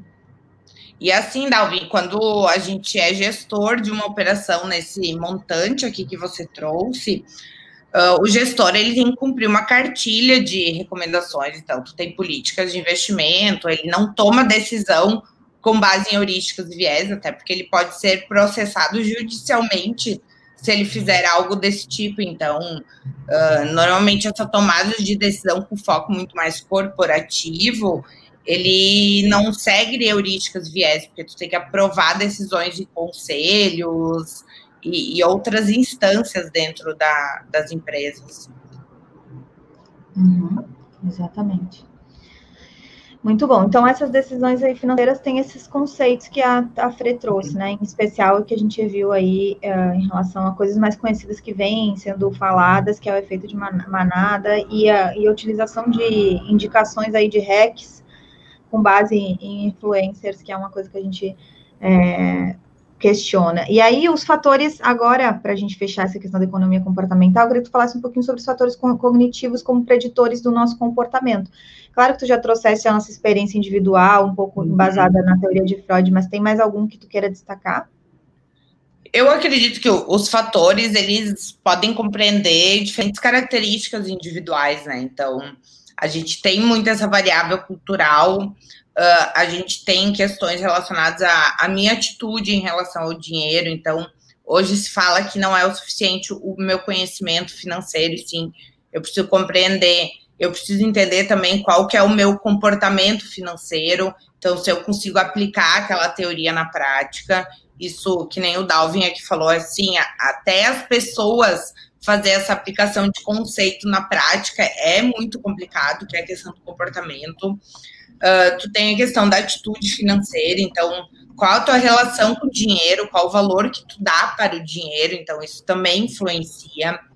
Eu tenho questões como orientação temporal, aversão ao risco, que é uma característica individual também, uh, materialismo, orientação temporal, que eu já, já trouxe aqui. Então, hoje, todos os fatores cognitivos que podem anteceder ou pre, prever o nosso comportamento são aqueles fatores que são utilizados dentro da linha do marketing para compreender qualquer comportamento, uh, uh, decisão comportamental de compra de qualquer produto ou serviço. Então, a gente vê estudos, tem estudos, e a gente percebe que esses fatores eles são utilizados também dentro da lógica de decisões financeiras.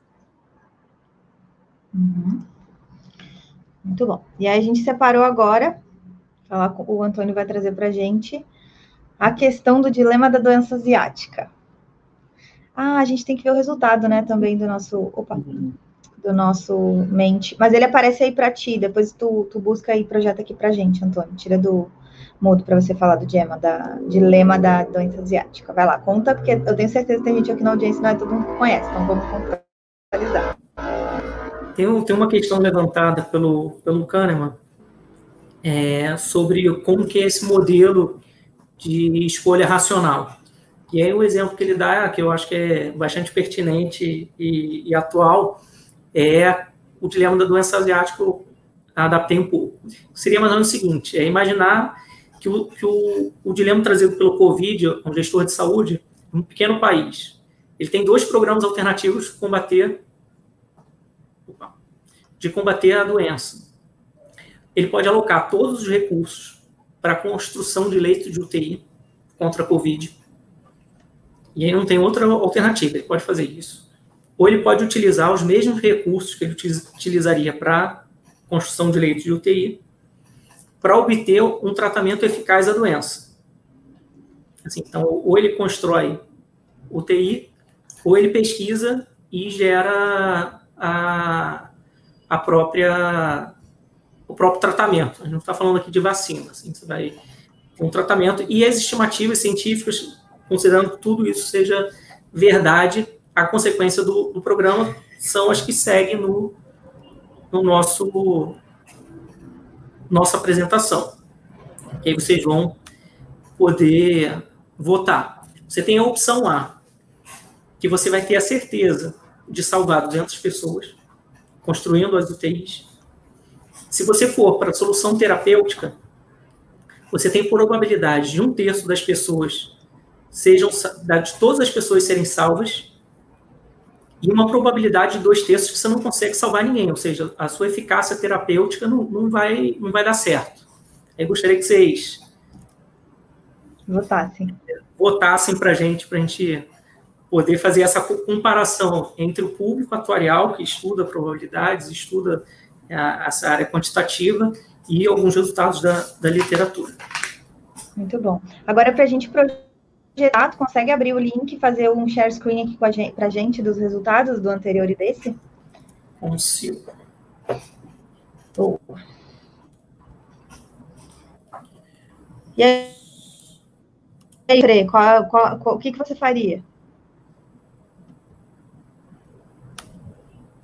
Eu sempre prefiro a certeza de algo do que uma, uma eventual probabilidade de perda. Então, como eu sou extremamente conservadora, eu sempre vou pela, é, por essa lógica nas minhas decisões.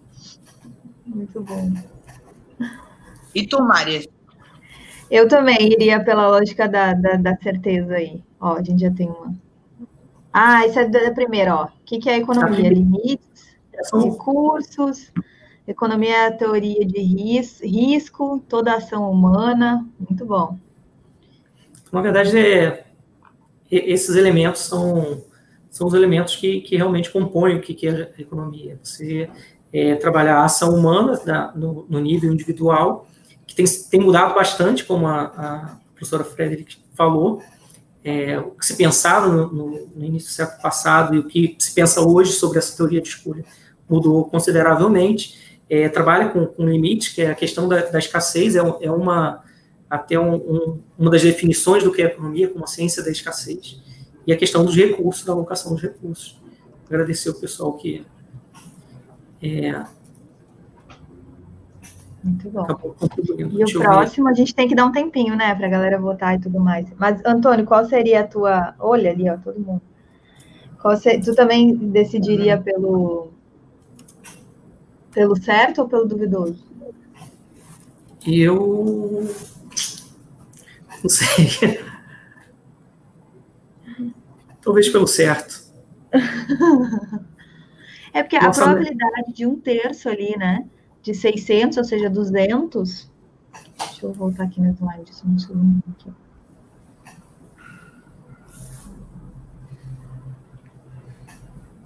As estimativas fiscais exatas, a consequência são. Ah, tá. A gente vai ter lá no, no, no nosso link a, a resposta à probabilidade, né? Exatamente. Deixa uhum. eu ver.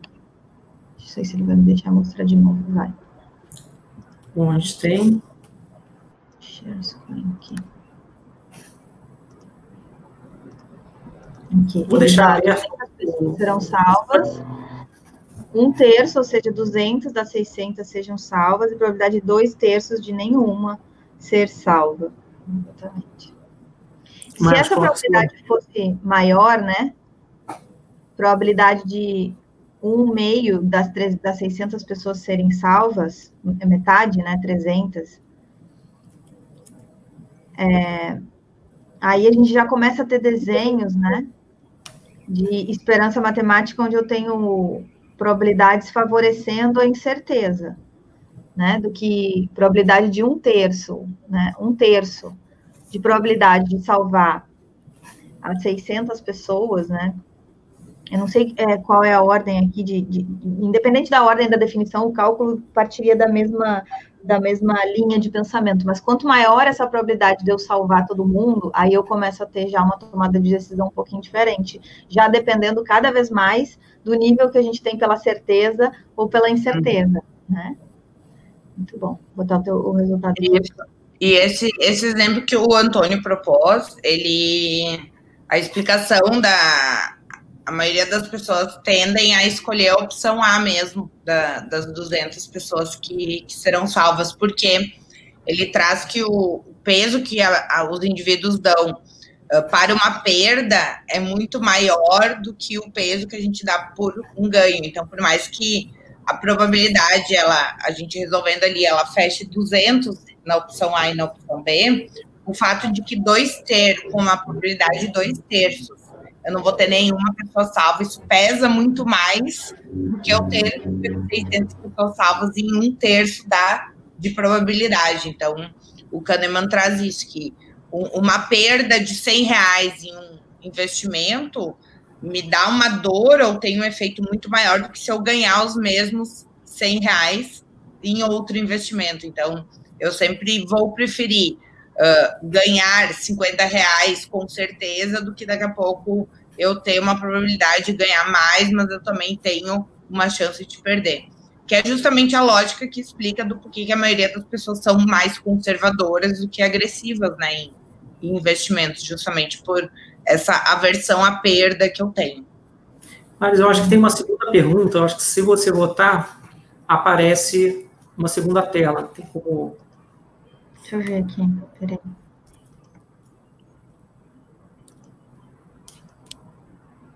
Tá, vou votar nas 200 aqui.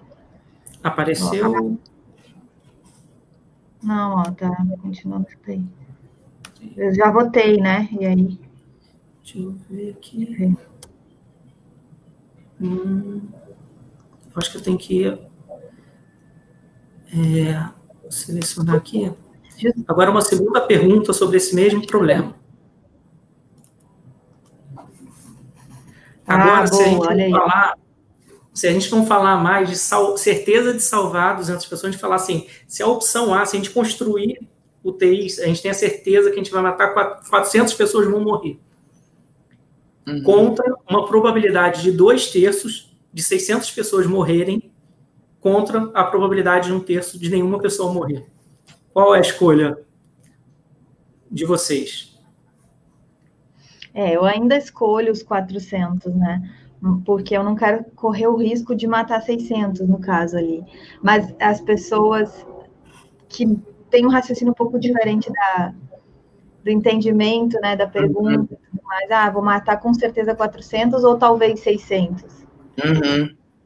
Tu, aí vai para a opção oposta, porque daí tu, tu se apega, naquela, é, tu se apega na probabilidade que tu também pode não matar ninguém, né? Então, aqui é, é justamente esse peso que a gente dá muito mais uh, para uma perda do que para um ganho. Então, a, a maioria das pessoas acaba escolhendo a outra opção.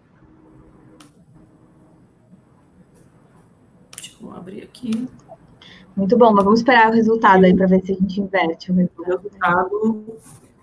Ó, inverteu. Uhum, inverteu, porque na, na, verdade é justamente isso. É, pelo, pelo modelo de escolha racional definido lá pelos economistas, tanto faz a ótica que você vai dar, se é salvar 200 pessoas, se você salva 200 pessoas e outros 400 morrem, ou se você vai ter uma, uma chance de salvar uma parte da população e o, o, o complementar acaba morrendo. Então, pelo modelo racional vigente, é, isso nunca seria possível, teria uma, um problema de transitividade absurdo. E aí o, o Kahneman traz é, essa questão da heurística, do, do, do, dos vieses, de como você troca a pergunta, você obtém resultados diferentes. Essa questão do, apego à perda é muito maior do que o, que o, o ganho que você tem. Então, é, é um pouco do, do que está por vir, que tem sido estudado bastante. Só um, uma curiosidade, o, o, Richard Tyler, ele é, é da, uma das principais escolas é, ortodoxas de economia, que é a Universidade de Chicago. E ele trabalhava no, no, no departamento de finanças, com toda essa abordagem, digamos assim, não convencional, Sendo que a Universidade de Chicago, é, um dos professores é o Eugênio Fama, que foi também laureado com o Prêmio Nobel de Economia. A, a escola de Chicago é super defensora desse modelo de, de agente racional, é, bem comportado. E aí o, o, Richard Tyler até fala que quando ele entrou para o programa da, de pós-graduação para tradicionar em, em Chicago, as pessoas não falavam com ele. Assim, viam ele e ele tinha que atravessar o, as pessoas alteravam o caminho para não passar, justamente pensavam assim, nossa, quem, quem é esse maluco? E a frase dele, que, que eu acho que ficou um pouco famosa, perguntaram como, como que ele iria gastar lá o, os milhões de coroas suecas. da, do prêmio Nobel. E aí ele respondeu: eu vou gastar da forma mais irracional possível. Ou seja, a forma racional do jeito modelado do que era antes.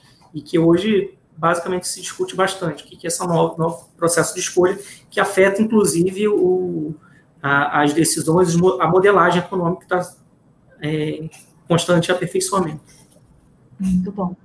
Mas sabe que a gente tem, acaba trazendo, através desse exemplo, muito bacana, é, e embora a gente tenha ali três respostas, né, é, já, já se observou a, a diferença, quer dizer, a gente nem tem a lei dos grandes números para validar qualquer tipo de pesquisa e tudo mais, mas a gente já observou o que a, os grandes estudos de pesquisa trazem, né? Essa questão da, da, da ênfase na perda, da, de dar uma importância maior para a perda, mas dentro da linha da decisão racional, que foi aquela que a gente estava falando sobre a manipulação da probabilidade, né? A probabilidade, a esperança matemática, a, decisão racional dentro da esperança matemática, eu vou calcular ali, vai dar 200 por 200. Entre o 200, o duvidoso e o 200 certo, eu vou definir o 200 certo. Essa nem é uma decisão tão difícil de ser feita. Agora, se eu tivesse uma probabilidade diferente, uma probabilidade de um terço de salvar a 600 pessoas, um terço não, um meio de salvar a 600 pessoas, e aí a decisão racional pela esperança matemática seria opte pela segunda, né? Mas mesmo assim, a gente vai ter uma decisão é, que muitas vezes eu sou avesso ao risco de matar 600 e vou de, decidir, embora eu tenha a esperança matemática me indicando pra, pela segunda, ou seja, decisão racional com base na, na, na teoria das probabilidades, né, na esperança matemática me determinando que eu decidisse pela segunda, ainda assim é, eu faço uma decisão pela primeira de garantir as 200. E a mesma coisa ocorre quando eu vejo a outra pergunta de outra forma. Então, tem duas formas de manipulação, de manipulação, assim, do resultado que a gente vai encontrar, não de manipulação né, de indicação do resultado, assim, de possibilidades da gente encontrar resultados diferentes. Um com base na alteração da probabilidade, esperança matemática e entendimento de aversão ao risco, e o outro com base na forma da expressão da fala, da pergunta, da, do questionamento, de colocar a prioridade da morte em relação a colocar aos sobreviventes. Então, são, vejam, a gente só trouxe dois e já deu uma complexidade para a decisão, para o dilema, né? Mas, de qualquer forma, é, eu posso trazer muitas outras, né? Expectativa de, de, de crescimento é, econômico, populacional, tratamento de doenças. Então, para ver como a gente consegue fechar aqui com a complexidade que existe dentro da economia e da economia comportamental, trazendo aí todas essas questões diferentes. Gente, eu quero... Só para reforçar essa questão do, de como se comunica, que a professora Frederick é, bem falou, é, citando um pouco operadora de plano de saúde e, e plano de previdência, que são é, produtos corporativos as empresas oferecem, e às vezes a gente vê baixa adesão. É, uma reflexão que a gente tem que fazer também é: será que a gente está comunicando da forma correta o que, que é aquele produto previdenciário, que é desejável, é, tem toda uma explicação econômica, suavização de consumo, é, você tem um comportamento previdente. Será que a gente está comunicando de uma forma é, que ajude o nosso, o nosso indivíduo a tomar uma decisão boa? Como a, você mesmo falou, Maris, aí a questão, o, o, o indivíduo é, é indiferente em escolher A ou B. Mas se tivesse uma probabilidade, um, um, benefício diferente entre eles, e ainda assim, de forma irracional, a pessoa escolhe um, um algo que não maximize, não, não seja ótima para ela, a gente pode um pouco do, do lado é, como ofertante de bens e serviços, a gente parar e pensar um pouco melhor como a gente comunica e como que a gente ajuda uma melhor escolha do, do, do nosso público-alvo.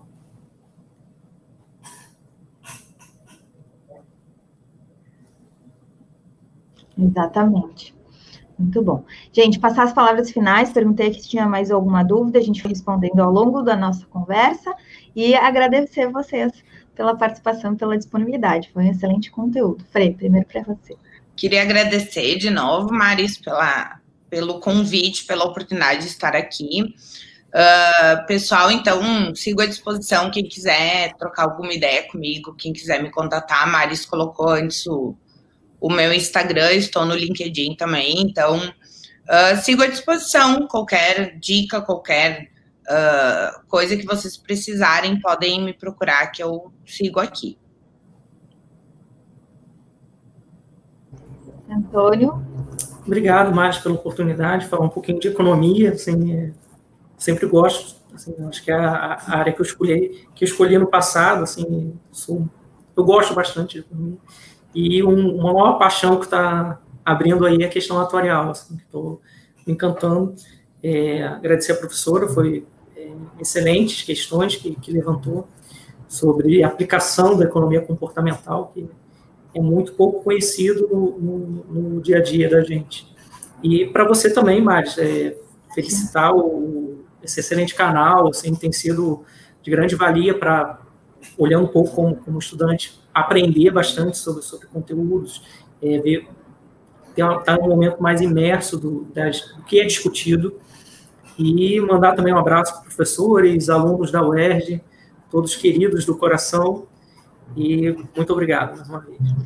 Ah, eu que agradeço. Aproveitar aqui, ó, os minutos finais, convidar todos vocês. A gente teve uma troca esse final de semana. A gente vai nessa quarta-feira falar sobre história da profissão atuarial, seguridade social, seguro no Brasil e o paralelo com a atualidade. A professora Adelino Martins, da USP, vai trazer as pesquisas que ele realizou sobre a origem da profissão atuarial no Brasil, sobre todos os documentos que foram quando a gente teve o início da regulamentação. O professor Leonardo Baltazar vai trazer um recente estudo que ele fez sobre o perfil do atuário no Brasil, e o professor Fábio Ferreira da UF, historiador, vai trazer os conceitos iniciais de quando é que de verdade a gente tem o seguro concebido no Brasil da forma que a gente define e conhece ele hoje. Na próxima segunda-feira a gente vai estar falando sobre mercados abertos, Open Finance e Open Insurance com o Eduardo Fraga da Suzep, essa live assim especialmente imperdível. E na, na outra quarta-feira, Business Intelligence e Business Analytics com uma visão executiva da Claudinha e do Virley. Ficam aí com a agenda já reservados para a gente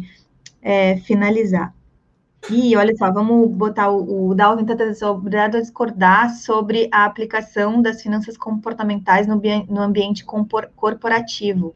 Mas exatamente o que a gente traz é que a, a o, o, é, na realidade a gente está concordando que quando a gente traz a linha de decisão dentro do ambiente corporativo, que existem os pressupostos que a Frederic trouxe, uhum. é diferente da linha de decisão que existe e estudada nas finanças comportamentais. Então, tu tens razão quando existe essa discordância entre aplicar as mesmas coisas lá da finanças comportamentais uhum. dentro do ambiente corporativo. É isso, né, Fre? A gente está é, concordando é com a discordância do Dalvin em relação uhum. a ter que aplicar, né? Exatamente, a gente concorda. Sim, justamente porque tu tem uh, teu processo de tomar de decisão, os critérios são bem diferentes quando eu estou no ambiente corporativo e eu respondo uh, por aquelas atitudes do que quando eu tomo uma decisão como pessoa física.